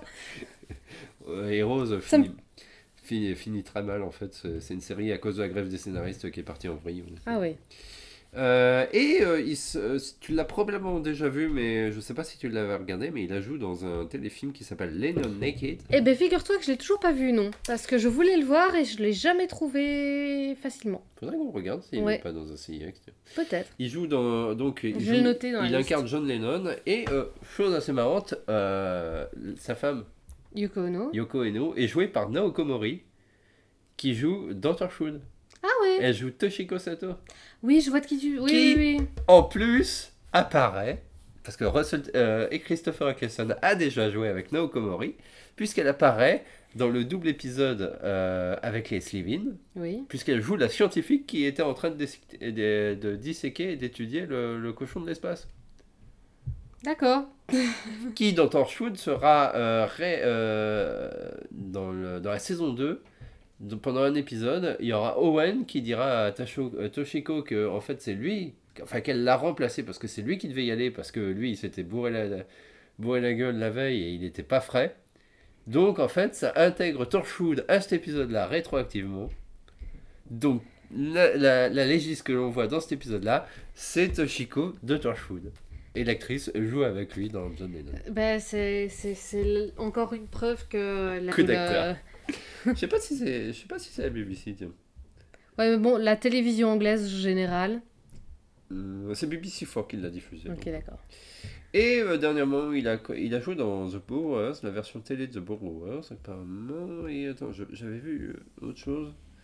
Ah oui, euh, il joue dans True Detective dans les, en ce moment, apparemment. Enfin, en tout cas, il va jouer dans la saison 4, il a été annoncé. Et il a joué, euh, il a fait la voix, il a prêté la voix d'un personnage dans, un- dans la série animée Danger Mouse. Non, je vois pas de quoi il s'agit. donc. C'est une série qui s'appelle Danger Mouse. Enfin bref, il a, joué, il a eu une carrière assez euh, longue. Moi, je l'aime beaucoup dans The Second Coming, mais ça fait très longtemps que je ne l'ai pas vu. Je l'ai vu il y a pas longtemps. Enfin, il y a la- j'étais encore à Paris et euh, mon niveau d'anglais était euh, nettement moins bon. Donc j'avoue que j'ai peut-être un souvenir assez. euh, surtout que je l'ai vu en sous-titre anglais. Oui, ça devrait, on- ça sera peut-être plus marrant de le voir à deux parce que moi Ouais. j'aurais les refs. Ah oui, euh, alors ça c'est certain que tu auras les rêves, parce qu'il y a beaucoup de références bibliques. Moi je n'avais pas, et euh, la fin vaut son, vaut son pesant de cacahuètes. ça, ça va, ça va se passer à la, Monty, à la vie de Brian, on va pas rire au même On moment. va pas rire, mais c'est pas très drôle en plus. Ah, c'est pas drôle, bon. Non, non, c'est euh, c'est vraiment assez sombre et c'est pas mal du tout. Euh, il a joué aussi Ham- euh, dans des Hamlet et Macbeth, comme euh, David Tennant. Oui, Au théâtre, j'entends bien. théâtre, oui. Alors, que dire sur Christopher Eccleston? C'est un excellent acteur. Moi, je trouve qu'il joue vraiment très bien. Il joue d'une manière assez. Il joue beaucoup de personnages sérieux. Oui, Il était rarement dans la comédie. C'est surtout. il- D'ailleurs, il a joué le personnage du docteur parce qu'il voulait justement jouer de la Oui. comédie. Il voulait jouer un personnage. Et il l'avait jamais fait en fait avant. mhm. Et euh, je trouve que ça lui va. bien. Euh, je sais pas, bon, on vient juste de recommencer la saison 1, mais je trouve quand même que ce personnage-là, il- enfin, il joue bien le docteur, quoi. Tout à fait, il a, il a vraiment, il, est- il est directement dans son personnage et c'est un personnage qui évolue au long de la saison, dans si mes souvenirs sont bons. Ouais. Il évolue et on le voit à la fois sombre et joyeux. Ça. Comme je disais tantôt, il est très, euh, il y a tout un panel d'émotions qu'il laisse faire et honnêtement, je trouve ça même assez triste qu'il n'ait pas eu une carrière. Il a eu une bonne carrière, mais il n'a pas eu une carrière aussi glorieuse que certains autres acteurs, parce que pour moi, il aurait pu faire euh, avoir une carrière comme celle de Tennant, en version plutôt méchant, parce que Tennant joue quand même. Quoique non, peut-être pas toujours des personnages très sympathiques, mais il aurait pu avoir une carrière plus importante qu'il ne l'a réellement. Ouais. Mais ça- en fait, c'est un acteur un peu énigmatique dans certains. euh, Mais je pense qu'il n'a pas spécialement envie en fait. Non, il a pas l'air d'avoir spécialement envie. Il a l'air plutôt d'apprécier justement les petits rôles qu'il demande pour un téléfilm, Oui. pour une mini-série, pour un, un personnage presque de second Il plan. veut pas fait. spécialement être une grande star, je crois. Non, j'ai pas l'impression. Et surtout, euh, il, il a un petit côté, euh, quand tu, quand tu regardes ses interviews sur différents sujets au cours de sa carrière, il a un petit côté qui est paranoïaque quand même aussi. bah. Parce que il, il est... est- très privé et effectivement, il se méfie de beaucoup de gens. Et il est très de gauche en fait. Oui, Il est très de gauche, enfin de gauche pour l'Angleterre. oui. Donc c'est pas encore tout à fait comme nous, tu vois. C'est, c'est- enfin, je veux dire, il fait partie de politiquement, il est orienté anti-monarchie. Oui, Et il a déjà eu dans des interviews des discours en disant que euh, ouais, la monarchie veut nous, veut nous bâillonner, euh, veut nous empêcher. Enfin bref, euh, limite, euh, ça- il était en train de te dire que la BBC l'empêchait de travailler parce que il était anti-monarchique, quoi. oui, et que comment et que l'Angleterre était n'était plus une démocratie du tout. Ce que- c'est difficile, en tout cas dans le contexte actuel, il y a beaucoup de démocraties qui ont des problèmes actuellement. Oui, Donc ça, je vais pas- Je vais pas dire qu'il a tort. hein, c'est à peu près tous les pays. Mm. Peut-être la Belgique. Ouais, non, si, si, Si, la Belgique aussi. Euh, je vais pas dire qu'il est tort, mais il, a, et il, il avait l'air d'exagérer ça dans l'autre sens quand Ouais, même. c'est un vois petit ce côté parano en fait. Voilà, c'est ça. C'est vrai que la- les, les démocraties européennes en général, et pas qu'européennes d'ailleurs, ont des problèmes pour l'instant, mais il n'est pas au, enfin, on n'est pas au stade encore des dictatures non plus. Et là, il était vraiment dans une optique plus, euh, ouais, on vit en dictature. Ouais, c'est ça. Donc, Donc, voilà, il faut continuer à faire attention, à se méfier de ce qui se passe, mais faut pas, faut pas être à ce point paranoïaque pour certains trucs. Ouais. Sauf peut-être en France, ça, c'est une autre histoire. Alors, histoire de. point de vue extérieur. hein. Histoire d'évacuer un peu le sujet euh, di- directement dans ce Gaïcast et de pas. et- parce que je savais que de toute façon qu'on allait forcément en parler, c'est le départ de Christopher Eccleston de la série. Oui. Le départ de Christopher Eccleston de la série, en fait, c'est un sujet euh, qui est encore débattu. C'est ça qui est, assez épineux. extraordinaire, c'est assez épineux. Euh, même si l'acteur depuis 2018, parce que euh, pendant, en fait, après 2005, euh, c'est un acteur qui a quitté l'Angleterre, il est parti aux États-Unis, c'est pour ça qu'il a tourné dans G.I. Joe, c'est pour ça qu'il a tourné dans Heroes, dans Thor, Mhm. en fait, parce qu'il a quitté l'Angleterre volontairement pour s'éloigner. Et maintenant, on sait pourquoi. Euh, parce qu'en fait, il était dans une période en 2005, euh, il était anorexique, Mhm. il était dépressif. Il a avoué euh, aussi euh, qu'il avait déjà pensé à se suicider en fait à Mhm. cette époque-là. Euh, C'était une période assez difficile pour lui en fait, 2005. C'est bien maintenant qu'il en parle, notamment d'un point de vue prévention et tout ça. Oui, euh, oui, totalement, oui. Euh, enfin bref, ça a été une. D'ailleurs, honnêtement, tu le vois maintenant et quand tu regardes la saison 2001, tu te dis, Ah, il, il- fait- il est maigre. hein. Il est maigre en Il est très maigre. 2005, ouais. Et alors que maintenant, il a pris, il est pas gros non plus, mais il a pris du poids, et il est bien. Ouais, Et Ça se se voit qu'il est une hein. meilleure santé. ça se voit du Et, visage. et il a pris 20 ans, mais il est en meilleure santé, quoi. Mais donc, pendant le tournage de la série, il était anorexique. Ouais. Donc ça, c'est ça, c'est, euh, il l'a avoué lui-même dans la convention. Pendant des années aussi, il ne voulait pas faire de convention. Et au final, ça s'est un peu, euh, ça s'est un peu débloqué quand il a fait sa première convention. Et en fait, il a dit que c'est les fans, la rencontre auprès des fans, qui l'avait un peu soigné. Ah Et ouais. que maintenant, il regrette pas. Parce que justement, à mon avis, il a dû rencontrer énormément de fans qui étaient super contents de le voir. Qui, Qui étaient en train de lui dire, ouais, qui étaient en train de lui dire, ouais, t'es mon docteur préféré, tout ça. Et c'est ce qu'il voulait. Euh, Oui. concrètement, en fait, il- il- son but de jouer dans Doctor Mhm. Who, c'était aussi d'avoir ce rôle de, de figure d'une certaine manière et de grandir avec son. Ouais, de figure positive pour Voilà. les gens, finalement. Voilà, ça, c'était con- concrètement, quand tu, quand tu ajoutes à ça le fait qu'il était dépressif à ce moment-là, tu vois, tu te dis waouh, Ouais. euh, il avait vraiment besoin d'aide en fait et euh, tout ça. Euh, D'ailleurs, il n'était pas le seul à avoir des problèmes, mais on en parlera dans un prochain Gaycast. Mais Billy Piper aussi avait beaucoup de problèmes à ce moment-là parce qu'elle venait juste de divorcer. Mhm. Et apparemment, les deux étaient un peu en train de se soutenir, Ouais. donc euh, moralement, même s'ils n'étaient pas de la même génération. Euh, Et ça se voit qu'ils s'entendent bien. ça se voit qu'ils s'entendent se bien. à Et c'est ce qui est ressorti. Il y, a, il y a des tabloïds qui ont sorti euh, des trucs, enfin il y a des, des, des rumeurs, tout ça, des, des suppositions qui imaginent que en fait, euh, bah, les deux acteurs devaient peut-être pas se supporter euh, tant que ça. Hum, Parce que si tu regarderas, enfin si tu regardes les- le matériel promotionnel, tu t'aperçois qu'en fait, euh, il n'y a aucune photo qu'ils ont fait ensemble. Ouais. Toutes les photos promotionnelles sont en fait des photomontages. Mhm. Et parce que tous les acteurs en fait ont été photographiés euh, individuellement, mais c'est le cas en fait euh, souvent pour les trucs Oui. promotionnels pour pouvoir créer des images profo- Ouais, c'est ça. Il y a vraiment qu'au début, que maintenant où on utilise beaucoup les réseaux sociaux, qu'on voit des trucs ensemble, notamment je pense à toute la... euh, les rares trucs promotionnels qu'on a eu de la période de Chibnall. Euh, à chaque fois, très souvent, t'avais euh, Ouais, mais les acteurs, des Jodie plus euh, plus un, un des autres Ouais. acteurs, souvent Yaz d'ailleurs. Euh, Enfin, j'ai oublié, Gill. Euh, comment Ça se voit beaucoup plus maintenant qu'il y a quelques années. Ouais, et donc il y a, y a aussi aucune interview qu'ils font ensemble. Mhm. Euh, Mais il n'est pas resté assez longtemps, il l'aurait fait Ouais, s'il était resté je plus. vais en revenir là-dessus parce que c'est vrai que ça- tu sais que ça, ça fait partie. Il y a beaucoup de rumeurs en fait pendant longtemps qui sont restées Ouais. là-dessus. Et, euh, et donc euh, il y a. euh, et pourtant c'est pas le cas. A priori ils se sont toujours. Et dernièrement dans une interview, euh, enfin dans- pendant une convention, il y a quelqu'un qui lui a posé la question avec quel autre compagnon il aurait aimé être? Et il a dit euh, Rose et ma Rose, ce sera toujours avec Rose seulement. Ah, c'est chouette. Ouais, c'est c'est chouette. Et euh, en- ça, d'ailleurs, ça se voit, il y a quelques photos de. Enfin, ils ont fait des panels, en- pas, pas des panels, des, Des trucs conventions, de. des Des, photos- conventions, des, des photoshoots. Voilà, ensemble, et on voit, ils sont, ils sont à deux, ils ont l'air contents d'être là. De toute façon, si c'était pas le cas, ils seraient pas ensemble dans la photo. Non, En Non, général, non, quand non. deux acteurs se, euh, se ils supportent vont pas pas, se forcer, ils ouais. font pas de photoshoot à deux parce que tu passes ta journée à Mhm. côte à côte. euh, c'est pas agréable. Déjà, tu vois, de toute façon, quand un acteur n'aime pas les photoshoots, ça se voit direct sur un Oui. photoshoot. Déjà parce que souvent ils font la même posture et ils sont pas Peter ultra. Davison.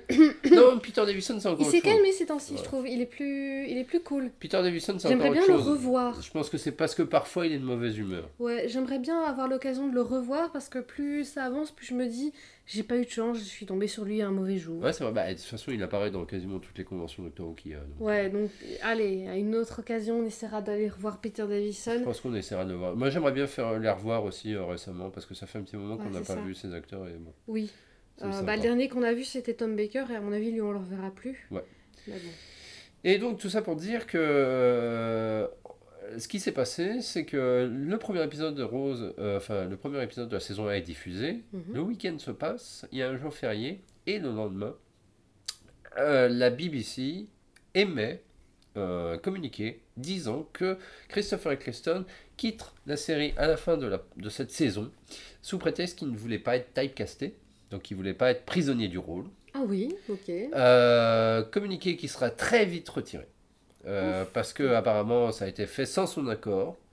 Euh, plus tard, il expliquera que, en fait, euh, grosso modo, il avait demandé à la BBC et à la production de ne pas en parler avant la fin de la Ah. saison. Donc l'annonce ne devait pas être faite. Ouais. On suppose que l'annonce a été C'est possible, oui, parce que c'est beaucoup ce qu'ils font. Notamment, ils ont fait, ils ont bouche. euh, Ben, en la fait, saison oui, 14, oui. c'est parce qu'il y a eu des fuites. Il Sinon, eu- ils ouais. l'auraient pas balancé. Ouais, et c'est souvent d'ailleurs, on remarque avec la saison 14 qu'il y a énormément d'annonces de casting d'acteurs, souvent qui coïncident avec des tournages en extérieur. Oui.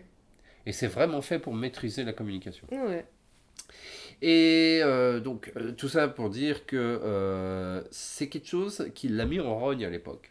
Parce Mhm. qu'il n'a vraiment pas apprécié la manière dont la BBC l'a traité. Surtout que l'autre communiqué qui a été fait était aussi faux. Parce que euh, ils, ont, ils sont revenus sur leur peau mais en, en disant qu'ils voulaient partir, mais c'était pas encore ça.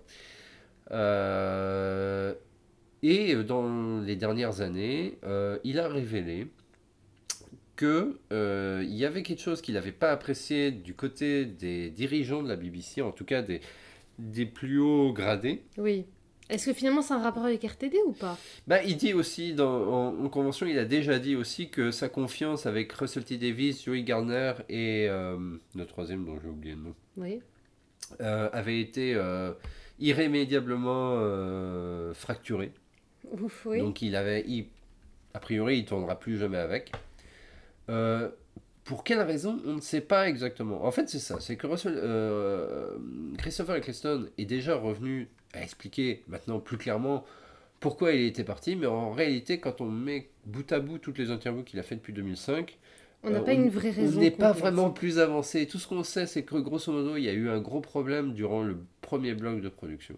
Mhm. Parce qu'a priori, ça a commencé ah, dès le début, en fait.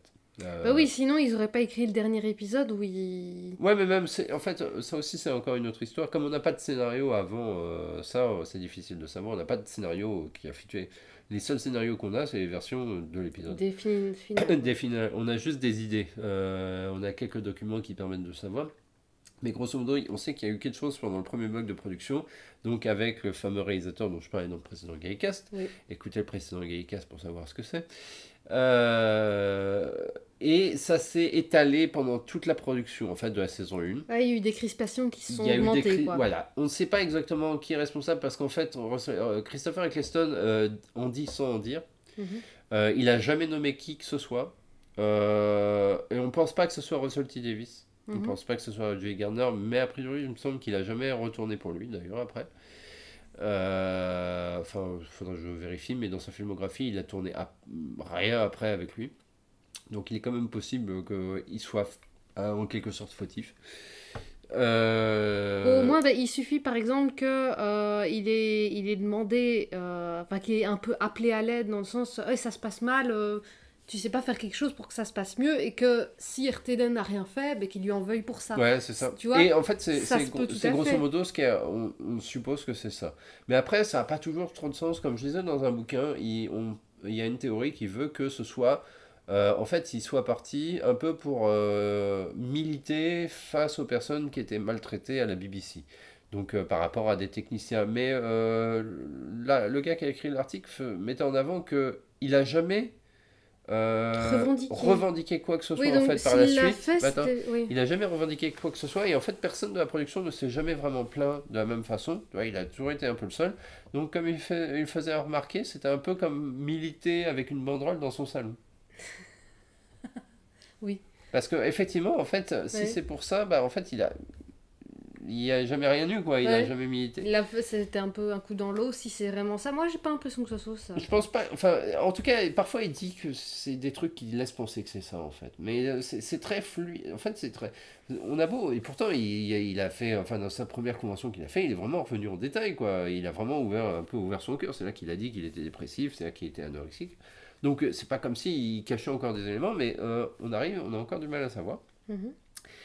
Euh, Il y a une autre théorie qui voudrait suggérer en fait que euh, parce qu'il a, il a signé que pour une saison, parce qu'au moment où il a signé, la BBC ne savait pas du tout s'il allait co- continuer. L'annonce de la saison 2 a été faite relativement tardivement et plus ou moins au moment où la série a commencé à être diffusée. Enfin, Ouais. moi, je regarde exactement pour la date exacte, mais il me semble que l'annonce publique a été faite le jour même ou le lendemain de la diffusion de Rose. Quoi. C'est, Mhm. Donc on- a su qu'il y avait une saison 2 assez tardivement. On sait que Russell T. Davis avait déjà en tête un plan pour la saison 2 depuis la saison 1, puisque c'est, il l'avait proposé en même temps en fait. Oui. Donc il avait déjà pro- proposé une porte ouverte. Et euh, on sait aussi que le final euh, de la saison 1 é- était ce qui- ce qu'il est en fait. Il n'aurait pas vraiment changé.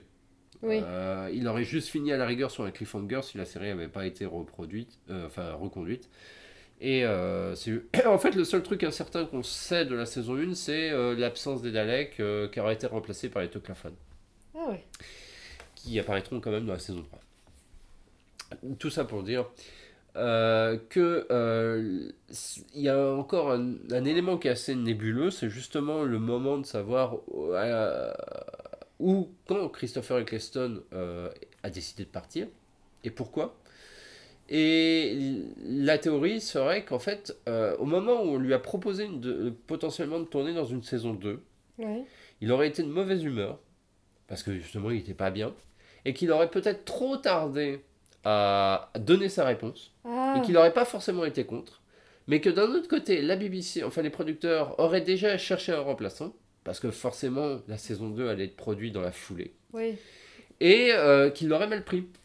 Oui, je vois ce que tu veux dire. Ouais, et ça me semble très probable, effectivement. Et que ce serait en fait un enchaînement de circonstances Mhm. qui se serait ajouté en fait aux conditions de travail éreintantes de la première saison parce Mhm. que la, les euh, euh, Billy Piper dira d'ailleurs que euh, la saison 2 se déroulera mieux au niveau du tournage que pendant la saison 1 l'atmosphère sera pas du tout la même sachant qu'en plus euh, euh, bah, c'était la première fois qu'une série était enfin que la série était produite à Cardiff Oui. donc il y avait littéralement rien. Donc quand des gens devaient quitter faire. Londres euh, pour aller vivre à Cardiff, Mhm. euh, il y avait il y avait rien autour. Tu vois, il y avait pas de famille, il y avait pas. Oui. Donc tu vois, il y avait un espèce de sentiment d'isolement en fait qui est de- dans cette première saison. Mhm. Et euh, donc c'est un peu un, un- un amalga- un amalgame de toutes ces raisons qui ferait que Christopher Eccleston aurait donc décidé de ne pas continuer. Oui. Et ça aurait pu très bien se passer, mais ce qui est venu peut-être mettre de l'huile sur le feu, c'est la BBC qui fait cette annonce en montant, Oui. littéralement le lendemain du premier, ép- enfin la- la- à la suite de- du premier épisode, alors que euh, il avait demandé à ce que ce soit pas le cas. Russell T Davis aussi ne voulait pas le dire parce qu'on sait que Ouais, ne ce serait-ce que pour garder le fait que, oh mon dieu, il se régénère, Voilà, tu vois. ça devait être une surprise. Je veux dire, c'est, c'est- oui, c'est vraiment balancer un spoiler énorme. Ouais, ouais, ça, ça va être une surprise parce que même l'annonce de David Tennant ne sera pas faite tout de suite, alors qu'a priori, elle était déjà plus ou moins dans les tiroirs au moment où l'épisode 2 a été fait, puisque la semaine suivante, cet épisode était diffusé The Quatermass Experiment, la version live moderne de, la, de The Quatermass Experiment, donc Ouais. de Nigel Neal, puisque cette semaine-là, en fait, euh, la BBC était dans, dans un... Une dans- célébration. une célébration en fait de la télévision de manière globale. Et donc il faisait des programmes en direct, notamment The Quatermass Experiment, où il reproduisait la manière dont l'histoire avait été tournée à C'était l'époque. pas les 75 ans. Ah, mais non, non, j'ai rien dit. J'ai. Euh, je sais plus ce que c'était exactement. Euh, et donc il reproduisait The Quatermass Experiment, ils l'ont réalisé en direct dans lequel David Tennant jouait. Mhm. Et dans cette, dans cette histoire, il y a un moment, une référence où un des personnages, au lieu de dire bonjour au personnage joué par David Tennant, il dit bonjour docteur. Mhm. Et l'équipe a toujours dit que c'était une référence au fait que peu de temps avant, il avait eu un coup de téléphone confirmant qu'il était le docteur Oui, pour la saison 2. Euh, donc, euh, et on sait que la saison 2 est partie en production peu de temps après. Euh, donc en fait, c'est- encore un peu nébuleux de voir quand David Tennant a été réellement choisi, parce que quand j'ai croisé un peu les informations que j'ai dans le bouquin The, Story, euh, The Inside Story, qui est donc le, making-of officiel sorti à l'époque pour les deux premières saisons, et les autres bouquins un peu au-dessus, euh, ça se croise bizarrement. Et la manière dont, c'est annoncé en fait par David Tennant, par Russell T Davis, euh, ça, se contre- ça se contredit un peu en fait. Euh, c'est pas, l'histoire semble pas aussi claire qu'elle est annoncée. Oui. Donc je pense qu'il y a, un mishmash. il y a une espèce de Et mishmash. puis, euh. euh, les, les souvenirs, si on te pose une question de quelque chose qui s'est passé il y a 5 ans, tu vas pas te, te souvenir en précision de ah oui, c'était telle semaine, à telle date extrait. Enfin, c'est. Voilà, tu peux mélanger, surtout comme quand tu fais beaucoup de rôles, tu peux te mélanger dans, euh, Ouais, dans ce que tu fais. que tu Et fais. les dates. Et Et, les surtout dates, les dates. voilà, c'est ça. N'importe qui, hein. Ouais, euh, parce que, parce que je me rappelle, justement par rapport à cette phrase, euh, il est toujours dit que dans The Quatermass Exper- Experiment, justement, pendant le tournage, en direct donc, David Tennant avait reçu un coup de téléphone de la part de la production disant qu'il était confirmé comme étant le docteur. Mais le seul problème, c'est que quand tu regardes ce que Russell T. Davis disent parfois, il- en fait, c'est- un peu amené comme s'il y avait eu un casting, alors qu'en fait, bah, euh, Russell T. Davis et Joey Gardner racontent le fait qu'ils avaient toujours eu en tête David Tennant, euh, et que c'est juste David Tennant qui a hésité pendant une semaine ou deux. Quoi. Ouais. Donc euh, c'est un peu bizarre. Cette période de la saison 1 est très mystérieuse sur certains points. On Mhm. a bizarre, Mais d'un autre côté, il y a, contradictions. il y a- il y a quelques petites contradictions et en fait, on ne sait pas vraiment. euh, comme la série classique où maintenant on commence à savoir euh, les avis de certains, c'est comme ça qu'on sait euh, quand William Hartnell a failli se faire virer, euh, les problèmes qu'il y avait entre producteurs, ça on le sait maintenant. On commence... Parce qu'on a la paperasse, alors que la série moderne, on n'a pas du tout accès à la paperasse. En tout cas, on a accès que à ce qu'ils veulent bien nous Voilà. fournir. Et donc, ce qui fait que bah, c'est pour ça que Chris Chibnall, vous faites un making-of sur Chris Chibnall, et je ne suis pas le premier à le dire, mais il y a que dalle. Il y a vraiment que dalle. Si vous faites des recherches sur les trois saisons de la création de Chibnall, vous aurez, à part ce qui est paru dans le Doctor Who Magazine, vous aurez que dalle. Mais vraiment que dalle. Il n'y avait aucune communication. Euh, donc voilà, ça c'est vraiment le, le- En fait, c'est ça. c'est que... Alors que c'est une période qui serait très intéressante à étudier, notamment l'impact du Covid sur le tournage. Ah oui, oui, bah, Euh, mais mais ça on le sait, parce que oui, je sais mais- que Chris Chibnall a commencé à en parler, tu vois. Oui, Mais il a parlé pour l'instant que de ça. Oui. Il a très peu parlé de, de- des saisons précédentes. Enfin, il en a un peu parlé, mais il en a parlé pendant longtemps sur un podcast et pendant une convention, pendant euh, un commentaire audio sur l'épisode Power of the Doctor. Pour Mhm. l'instant, tu vois. Il n'est pas encore revenu. Peut-être que dans pas longtemps, il va écrire un bouquin dans sa biographie. hein. Enfin, peut-être, peut-être. On sait jamais. Ce serait bien. Enfin, tout ça pour dire que Christopher Eccleston, son départ, en fait, même si maintenant on a quand même pas mal d'infos, en fait, ça reste toujours un peu nébuleux. C'est pas encore euh, parfaitement. On n'a pas- on le fin mot d'histoire, on l'a pas encore, on l'aura peut-être jamais. Ouais, c'est encore un peu du gossip, hein, mais. euh, Et dans un sens, si il ne veut jamais partager ça, c'est ok aussi. Bah surtout oui. que c'est une période vraiment très triste, enfin très mauvaise de sa vie en soi, alors que c'est supposé, honnêtement, ça fera partie des rôles pour lesquels on se souviendra de lui. Ouais. Et malheureusement pour lui, c'est fait partie des pires moments de sa vie. Ouais. Et pas forcément à cause de Who, mais à cause de beaucoup de choses en fait. Donc je peux comprendre aussi qu'il ait peut-être envie de passer à autre chose. Ouais. Et que maintenant qu'ils sont peut-être plus à l'aise d'en parler avec ça, il a recommencé les conventions.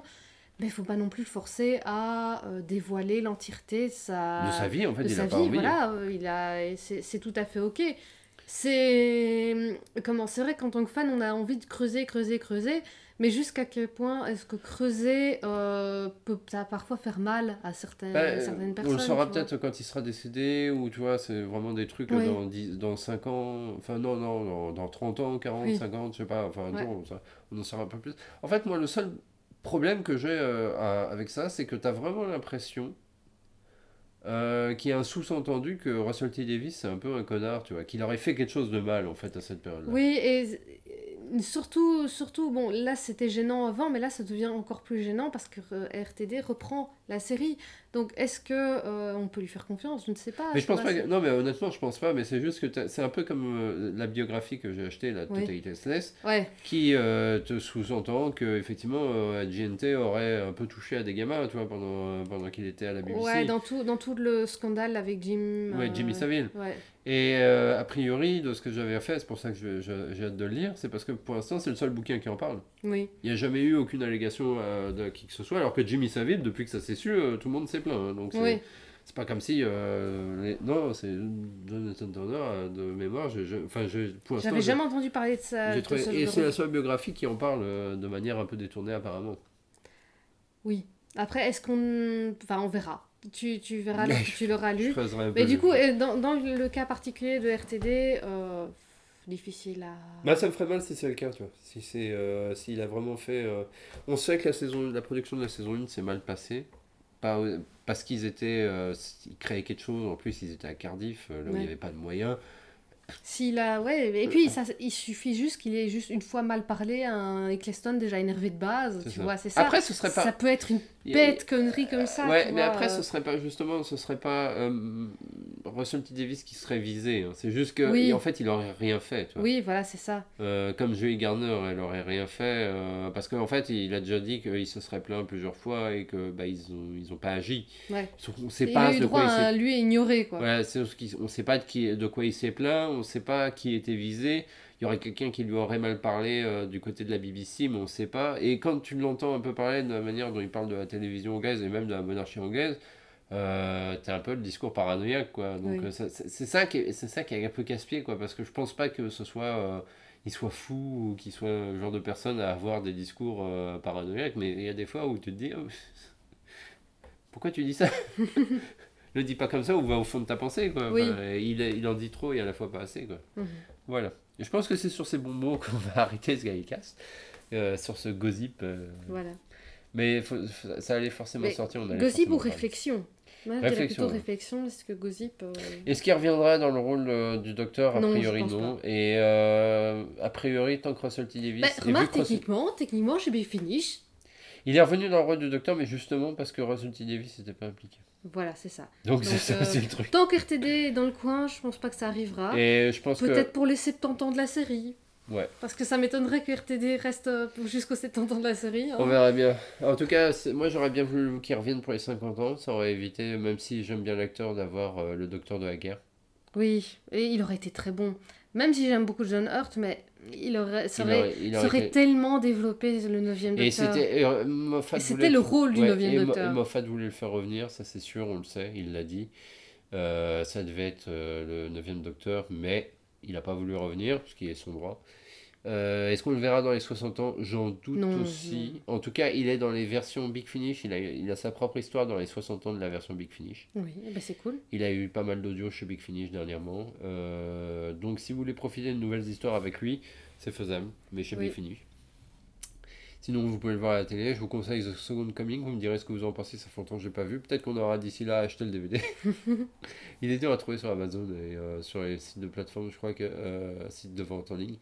Euh, il me semble que c'est un DVD Ah, qui est cher. je l'ai vu chez, sur Price Minister. euh, enfin, Ouais, ouais. L'ancien Price Minister a un prix euh, correct encore. Ouais, ça va. C'est pas non plus le DVD. Dark Ouais. Season est beaucoup plus cher. Vous Oui. l'avez payé combien chez CX 40 balles. 40 Euh, balles, 40 livres 40 plutôt. livres, on l'avait payé 40 livres euh, chez CX, je sais pas si vous Ouais. imaginez, il y a juste un disque dedans et 6 épisodes. Ouais, Il y a même pas 50 de euros. bonus. Euh, Ça fait 10 euros l'épisode presque. Hein. Il y a juste un, il y a juste un feuillet euh, qui parle de la production de la série, mais il n'y a pas, il a pas de bonus. Ouais, c'est la tristesse. Voilà, ça fait cher. Rendez-vous au prochain Gaïcast qui sera donc sur l'épisode des morts inassouvis. Et dans le portrait de la semaine, on parlera de Mark Gatiss. Allez, va vous. Et va vous Merci d'avoir écouté le Gallicast. Si vous avez aimé, n'hésitez pas à laisser 5 étoiles sur Apple Podcast et même un commentaire. Vous pouvez également visiter le site gallifrance.net et même rejoindre notre Discord et notre page Facebook. À bientôt.